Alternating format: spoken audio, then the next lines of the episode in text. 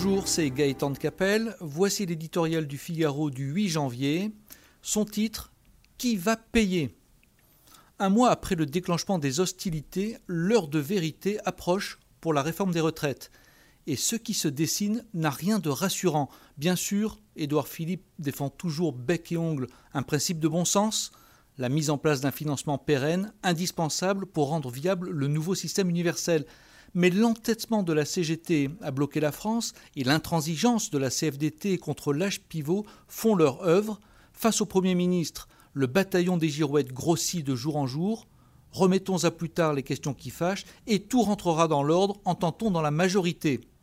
Si les dés ne sont pas encore jetés, l'ambitieux projet présidentiel prend déjà l'eau de toutes parts. Le grand système unique pour tous les Français en lieu et place des 42 régimes existants De nombreuses professions à statut privilégié n'y entreront que bien après les autres, certaines jamais. Des régimes spécifiques, nuances, remplaceront les régimes spéciaux pendant que le gros de la troupe, c'est-à-dire pour l'essentiel les salariés du privé, basculera seul dans le nouveau système c'est ce que l'on appelle une universalité à géométrie variable.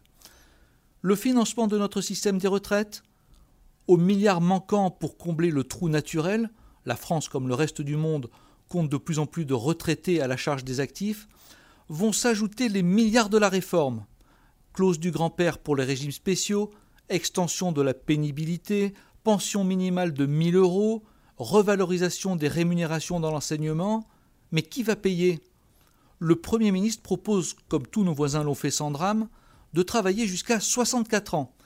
Mais il paraît que les Français, qui prenaient leur retraite à 65 ans avant 1982, ne supporteraient pas une telle régression sociale. Puisqu'au pays des 2400 milliards de dettes, il est devenu déplacé de s'inquiéter des questions d'argent, les bonnes âmes suggèrent donc de ne rien faire du tout. Ce serait en vérité la pire des choses.